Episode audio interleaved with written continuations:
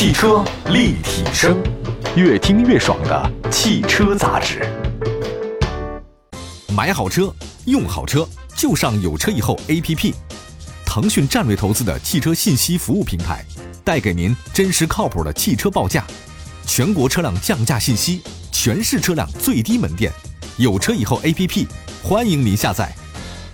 各位大家好，欢迎大家关注本期的汽车立体声啊！今天呢，在节目里呢，跟大家聊一个有意思的话题啊，就是女神们开什么样的车型。首先，我知道一个问题，就是大家，尤其是像我们这样的直男，总觉得这个所有的女孩子的心思都不好猜，那猜来猜去你也不明白，这女孩的心呢，像海底针，捞不起来。但实际上这个事儿呢，我想来想去倒明白了，因为我看了一下今天女神们开的这个自主品牌的车型啊，大概知道一个道理。就女生也喜欢漂亮的，对吧？啊，人就是这样的，这个没办法，过不了皮相这一关啊。其实现在很多的中国女性呢，追求独立人格啊。拿汽车举例，别的咱也不熟。说这很多女生啊，购买并且开上了自己的爱车，是城市当中啊一道亮丽的风景线。女生或者女士选车的时候，其实很简单，颜值就正义啊，其他的都在其后。今天呢，我们在节目里面啊，根据编辑的思路啊，推荐四款自主品牌的个性车型啊，它们都有年轻个性的外观。丰富的多彩的颜色的选择，当然价格也不要太贵啊，比较亲民，对啊。呃，总的来讲，多快好省这件事呢是不太现实的，但是汽车领域当中呢，可以取得一个平衡点吧。推荐之一的话呢，就长安的 UNI-T 这个车型，实际上我们在节目中已经说过几次了，价格呢真不贵，十一万三千九到十三万三千九。根据它的汽车的内饰还有排量相比来讲，这个价格比较适中。长安他们那个设计总监曾讲过，说设计。是品牌最好的翻译官。那么这个事儿呢，实际上是在二零一九年上海车展的时候，当时我们参加了一次活动，长安汽车全球设计总监叫陈正，还有他们一个全球乘用车的设计总监叫 Yamada，这是一个日本人。他们在一个座谈会上，那陈总就给我讲一个故事。他说他们一次呢去阿尔卑斯山上，想透透气、散散心啊，因为设计的有瓶颈，不知道该怎么写了，他就迎着路那个开到山底下，没法再开了，他就爬山嘛。爬着爬着，忽然他看到那个阿尔卑斯山上有个动物，啪，突然跳了出来，是什么呢？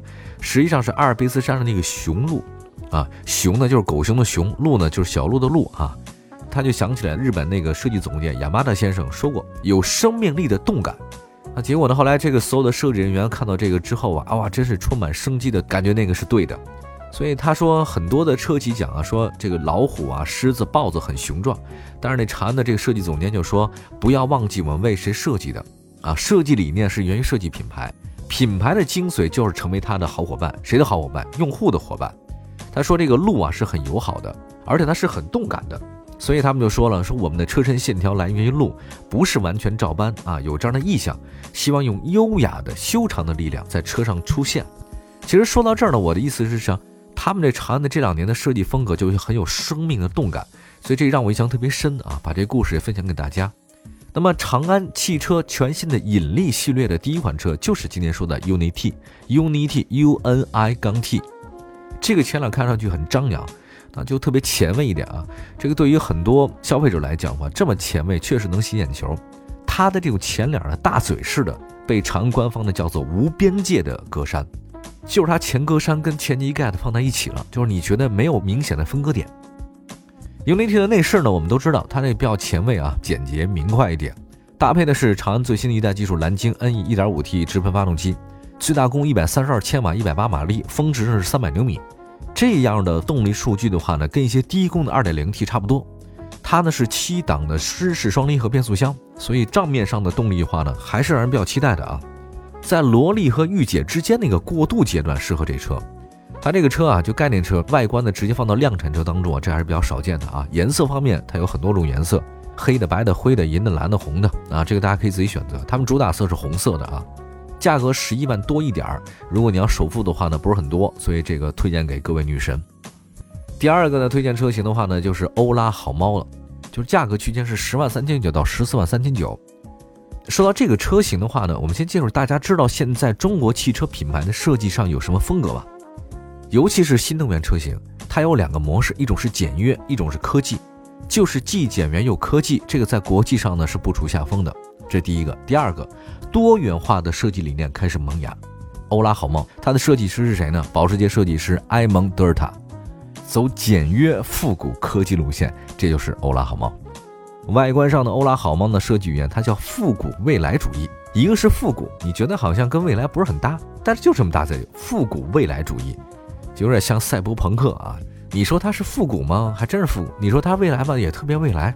我这种感觉交织在一起的话呢，特别有意思啊。它的欧拉黑猫、白猫的呆萌风格不同，这次欧拉好猫的话呢，多了些圆润啊，复古气息很重。你想想看，前保时捷设计师埃蒙德尔塔，他在保时捷待了五年嘛。他这次出来之后，他一定保时捷的风格，没办法，他就这么出身。车身侧面是双色设计，车灯圆的，朋友们特别想保时捷91。嗯。欧拉好猫的轴距是2650，定位是纯电。那个好猫呢，配有直流快充和交流慢充两种充电方式，其中慢充接口呢被放置在主驾驶位置外的左前翼子板上，外部按压即可开启。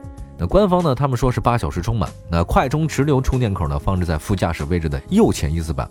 打开方式呢依然是外部挤压它啊，这按一下它就出来了。快充呢是百分之三十到八十呢，半个小时就可以了，这个速度行。车尾造型贯穿式的尾灯，它的那个雾灯啊、示宽灯啊，跟车灯集合在一起之后，比较隐蔽啊，就是把所有东西集合成在一起，各有功能区分，哎，真挺好的。内饰方面的话呢，大量的软质皮革材料，撞色设计很小清新。其实欧拉好猫它功能挺多的，什么疲劳监测、人脸识别、智能驾驶。呃，驾驶辅助方面也特别多，什么车道保持、车道偏离、并线辅助等等。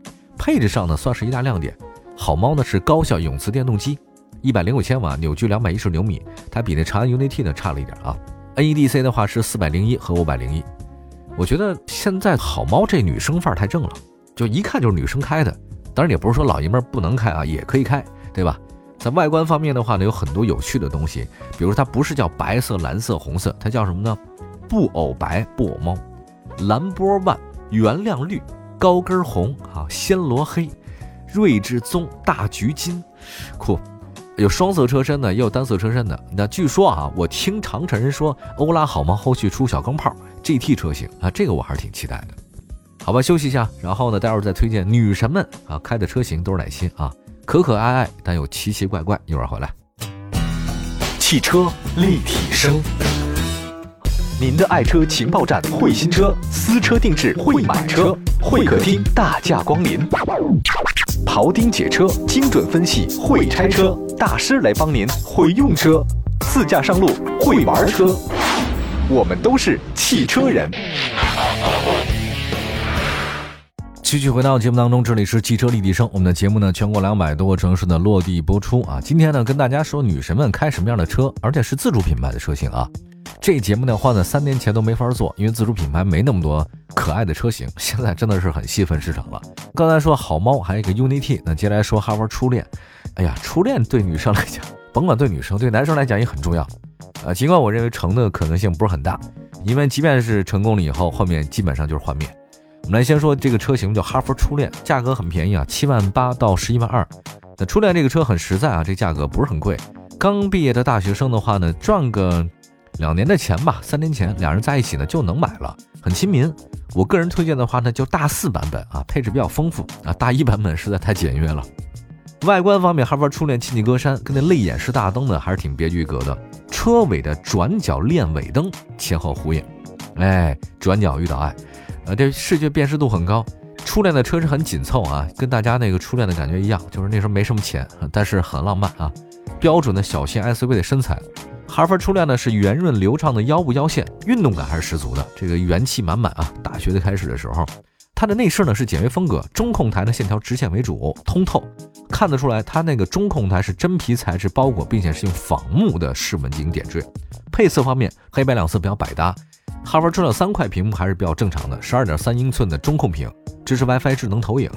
还有一个呢，就是八点六寸全彩的抬头显示，液晶的仪表盘，三屏可以联动啊。这个呢可以让导航显示在液晶仪表盘上，所以你看起来比较方便一点。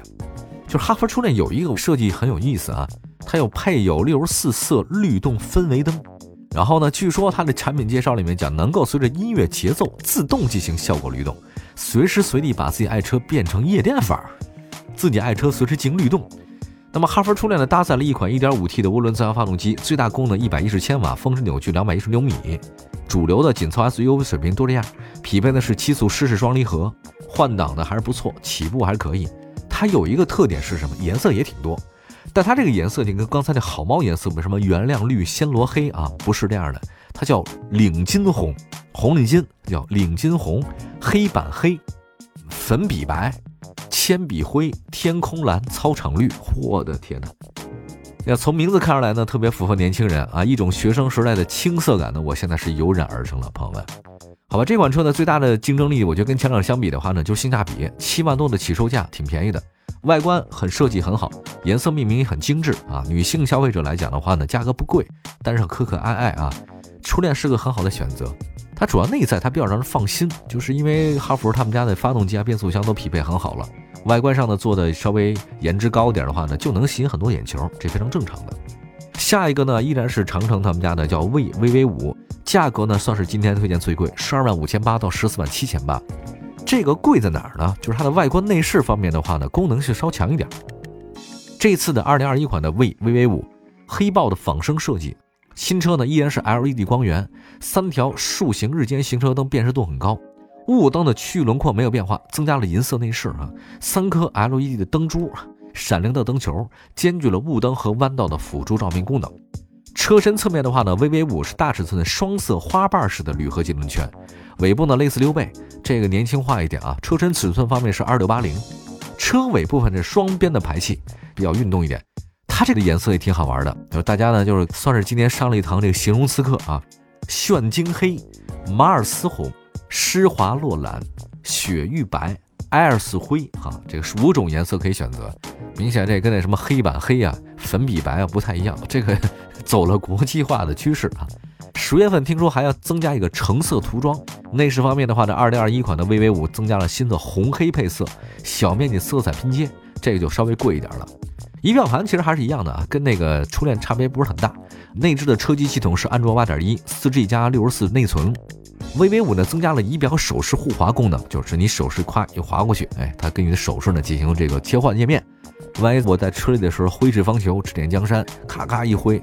屏幕全换了，算是可以宣传的点吧。另外呢，还有一个啊，为的它整体的智能功能还是挺多的。三百六十度，四颗百万像素高清摄像头，包括像窄路啊、丝滑路泊车啊等等啊，它那个辅助线实时预测你的行车轨迹，还可以 ACC、AEB。ACC 呢就是全速的自适应巡航，AEB 呢就是自动刹车。这个车呢，其实整体感觉的话，价格稍贵，一点五 T 啊，峰值扭矩也高，两百八十七。大家如果愿意选择 2.0T 那版本也很好，峰值扭矩387，这个还是挺酷的，而且最大功率167千瓦，传动的是七速湿式双离合。好吧，我们说到这么多啊，就是这四款车型都是国产的，都是自主品牌的。要说这四款车有什么特点呢？唯一特点就是长得都还挺好看。我们总结一下，这四款车型啊，真是一个赛着一个的好看漂亮，而且价格呢都在十五万以内。你要全拿下，你要买那哈弗初恋更便宜，十万块钱就可以买到了。都很适合女生来使用，都是自主品牌。好的，感谢大家关注本期的汽车立体声，祝福女生们健康快乐啊！谁听我们汽车立体声，谁越长越漂亮。